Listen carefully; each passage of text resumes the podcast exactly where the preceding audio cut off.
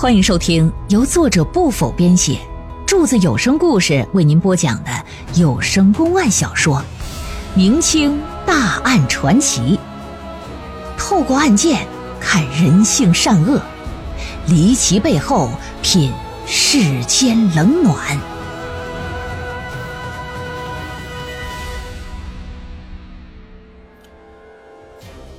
话说这新婚之夜呀，新娘子遇害，新郎失踪了。凶手究竟是新郎还是另有其人呢？新娘失手入棺，哪成想却被调包换成了一具男尸。那么新娘的尸体又去了哪里？这名男尸又是何人呢？请您接着收听《诸公案之宜城婚夜》。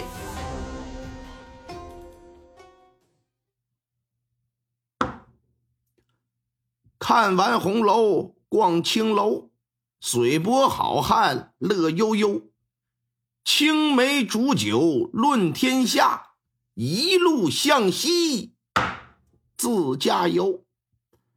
听了这个片头预告，相信很多听众朋友们都会有一个感觉，那就是怎么古代这结了婚的这些个新人这么容易出事儿？怎么这故事里边死的都是新郎的新娘呢？在古代是不是结婚犯点什么说头啊？哎呀，还真不是，只是古代吧。平时有些人呐不显山不露水，别管是大户人家还是穷苦人家吧，啊，结婚当天那肯定是家趁人直的，兜里边都有东西啊，屋里边藏着宝贝呀，一些个窃贼呀，或者是居心叵测的人。哎，都会伺机作案。今天这故事啊，也是一样。话说清朝道光年间，湖北省襄阳府宜城县有一个薛家庄，薛家庄里边啊，有一个叫薛大谦的人，家里从他爷爷那辈儿啊就开药铺的，到了他这辈儿，不仅仅接着经营药铺，还开了个茶叶铺，专门经营云贵那边的好茶叶呀。薛家在宜城县吧，虽然不是说数一数二的大户人家，但也算是个富商了。薛大千这膝下呀，有一儿子，名叫薛一笑。啊，打小就聪明啊，长大之后这孩子长得是既英俊又潇洒，堪称这薛家庄里头号大帅哥了。颜值啊，跟我比啊，也就是差那么零点几。不过这薛大谦呐，可不想让他儿子接着经商，希望他儿子有朝一日啊能考取个功名，哪天能混上一官半职的，这也算是光宗耀祖了。所以说平日里呀，薛大谦从不和他儿子谈生意上的事儿，也尽可能的不让他接触，哎，就让他习文断字啊，做文化人该做的事儿。道光十七年。十八岁的薛一笑经媒人介绍，和十几里之外孟家庄的大户人家孟广胜的女儿孟小娥定了亲了，也过了礼儿了。孟小娥那一年是十六岁，脸蛋长得也挺标致，身材也挺苗条的。由于出身是这个富裕人家，自小啊就接受了良好的教育，知书达理。善解人意，翟良辰选吉日呗，一对新人就喜结连理了，拜堂成亲。成亲当天呢，薛府上下那是热闹非凡呢，从早上一直持续到深夜，宾客这才逐渐散去，家里呢也渐渐的就恢复了宁静。送走最后一波客人，这薛一笑径直的就来到后院的新房，干啥？那能干啥呀？啊！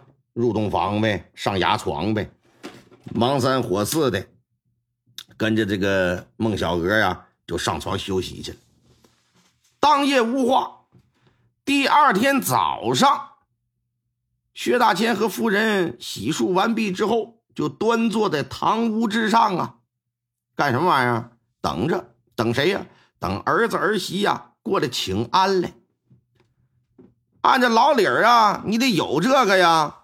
新婚夫妇早上得给这个公公婆婆敬茶，哎，可是左等不来，右等那也不来，哎，这怎么个事呢？心说，难道是昨日成亲迎来送往的？累了白天，再加上小两口新婚之夜，可能是有点这儿子饥不择食了啊？这怎么个事啊？等着吧。寻思谁还没年轻过呀？对不对？啊，都明白一点事儿。可是，一等就等到了日上三三竿了，这小两口还没起来。心说你这个可就是有点过分了哈，有点他妈的不像话了。夫人就说：“说那个啥啊，来个丫鬟过去催催，让那小两口赶紧起床。”丫鬟不大一会儿就回来了，说：“夫人呐，叫了门了，但是没反应。”嘿。这让老两口就觉得挺不满，于是乎呢，二人就亲自来到这个新房门前来了，打算呢叫儿子儿媳起来。一笑啊，一笑，这时候可不早了，起没起啊？赶紧起来吧！叭叭叭叭叭，连喊带砸，叫了几声，这里头啊可是没有任何的回应。薛大千也上去砸了砸房门。还是没有任何响动，真是他妈的岂有此理！这薛大千也顾不上长幼尊卑了，亲自来到近前，拿着手啊就往上推。可令他没想到的是啥？这门呢没有在里边拴上，拿手这么一推，啊，推开了一个缝，就推不动了。哎，心说这怎么个事呢？再使使劲吧。嘎吱一下子开了，耶！按道理，洞房花烛新婚之夜，你这门，咱说小两口，你就搞破鞋上宾馆开个房，你还得把门给反锁上，这怎么个事啊？也没想太多，说老婆子，你进去看看，看看里边怎么个茬。这薛夫人不进去还好，进去之后就听是啊的一声惨叫。薛大千心说：“这怎么的了？踩耗子了？怎么的了？儿媳妇儿儿媳妇死了！”一听这话，薛府上下的人都是大吃一惊啊。薛大千也顾不上什么礼不礼仪的了，三步两步来到床前呢。床上一看，自己儿子不见了，只有儿媳孟小娥，闭目合眼的，脸色发白。薛大千把手探到鼻前。一看这人就已经没了呼吸了，一笑呢，公子呢？快，赶紧给我找少爷！这下人们撒开了，开始府上挨个房间的翻天地洞的就找，结果呀，却根本找不见踪影。儿媳妇死了，儿子不见了，那就意味着这薛一笑具有重大嫌疑呀！是洞房花烛夜没给你伺候明白是怎么的？你把媳妇杀了，杀完畏罪跑路了，啊？这怎么个情况啊？这是薛大千是想不明白儿子为什么要这么做，因为从定亲前的了解，直到昨天晚上之前，薛一笑啊，从未有过任何不同意的话语，也从未表现出任何抗拒和不同意婚事的情绪。另外，两人昨天晚上刚刚第一次见面，也不可能产生什么仇什么怨。那这儿子杀儿媳的动机是啥呀？如果没动机，人不是他杀的，那他为什么要跑呢？这是怎么个事儿啊？嗯，老爷，老爷，刚才发现正门是虚掩的，但是李宗说昨天晚上他明明把门给关上了，还上了门栓，呃，不知是谁打里头把房门给打开了。管家就来汇报了。薛夫人一听，就把老爷给拽到一旁来了。老爷，以我对咱儿子的了解。只要他一日不见人，他不亲口承认，我就绝不相信他是杀人凶手。但眼下人命关天呐，儿媳妇现在死了，啊，咱不能隐瞒这事儿啊，不然后头可能会招来更大的麻烦。要我说，赶紧报官吧，再通知亲家啊，不然好像好像是咱们合谋害了人家女儿一般，你说呢？觉得老太太说的也在理。赶紧的吧，分出两拨人手，一拨人去报案，一拨人去报丧。薛家庄紧邻着县城，所以呀，县衙的人是先到的薛家的。发生命案，这知县得亲自到场啊。宜城县知县呐，姓门，叫门德松，五十来岁，长得五大三粗。这个人呐，光看长相就知道不是个文化人。实际上呢，也确实不是科举出身的，花钱运作当上的知县。刚上来还没多长时间，带着三班衙役到了这个薛家，一问大致的情况，勘察现场吧。现场没有遭到任何的破坏，但是也没有查出任何的蛛丝马迹。仵作验完尸，发现孟小娥通体没有伤痕，也没有伤口，没有得到什么有价值的线索。这时啊，孟小娥的爹妈可就来了，一看自己闺女横尸当场。老太太嘎的一声就抽了。老孟头孟广胜啊，也是啊，锥心泣血，无比的哀痛。由于这新郎官不见了，现场又没有什么有价值的线索，县太老爷啊就把这新郎官定为是杀人凶手，派人缉拿。可案子未解呀，孟小娥的尸体是不能下葬的，先收敛入关吧。暂时呢，放到离薛家不远处的一个阴凉的山洞里边啊，以便随时查验。县衙的人这边就去找薛一笑，薛家的人也在找。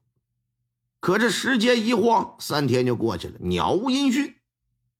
正在这么个档口，孟家人可就坐不住了，跑到县衙来找老爷来了，说：“大人呢，杀害我女儿的一定就是那薛一笑。”而薛家人一定知道他们家的薛一笑藏在哪儿，只是故意隐瞒不说。只要能让薛家人开口，一定就可以把他绳之以法。说完，打袖子里拿出一个一百两的银票，往桌子上这么一放，说：“老爷，若是能尽快抓住那薛一笑，在下还有孝敬。当初为了当知县。”这老爷他妈的没少往出掏银子，而当这个知县的目的呢，也无非是为了敛财。眼下孟小娥之死，所有的嫌疑都指向了新郎官。这孟广胜又把钱送到手边来了，岂有不拿之理？孟广胜走了之后，老爷让衙役呀，把薛大千就给带到大堂来了。啊，薛大千。你快从实招来！你把你儿子藏在哪儿了？大大人，我怎么可能藏我儿子？这些天我也在四处寻找啊，也不知我儿是死是活呀。要是还活着，我我也想问一问，当天晚上到底发生了什么呀？哼，你不要再演戏了，现场没有任何打斗痕迹，最终是那孟小娥惨死，你儿子失踪。你们一家人会不知道这件事你要是聪明的话，尽快把那人给我交出来；如若不然，本官把你当同谋处理。薛大千一听，这还了得，扑通往堂上这么一跪，说：“大人呢？我儿媳之死，我们一家人确实不知道是怎么个事除了我那失踪的儿子之外，也没有任何人参与过这个事儿。大人呐，你可得明鉴呐！”明鉴，老爷，我好好的明明鉴，大大的刁民呢，不给你一点颜色看看，嗯，你是不知道本府的厉害呀！来呀，先给我打他十板子！哎，大人呐，大人，我冤枉啊！谁听你喊冤？衙役来到近前，不容分说，噼里啪啦打了十板子。说不说，大人，大人，我没做此事，我说什么呀？给我打，接着打，啪啪啪，又打了十板子，二十大板下去。咱在电视里看的啊，那板子就像棒子似的。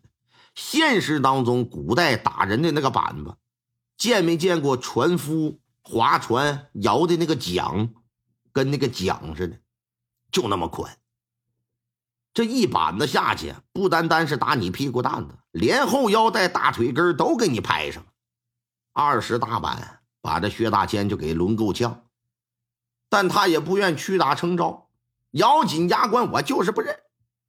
老爷一看，可不敢再打了，担心把人给打死。说这么的，先给扔大牢去，缓两天，我再提你。哪知道啊，当天傍晚，老爷正在吃饭的档口，衙役就回来，慌慌忙忙报了一件事说大人呐，不好了，孟小娥的尸体不见了。听众朋友们，本集播讲完毕，感谢您的收听。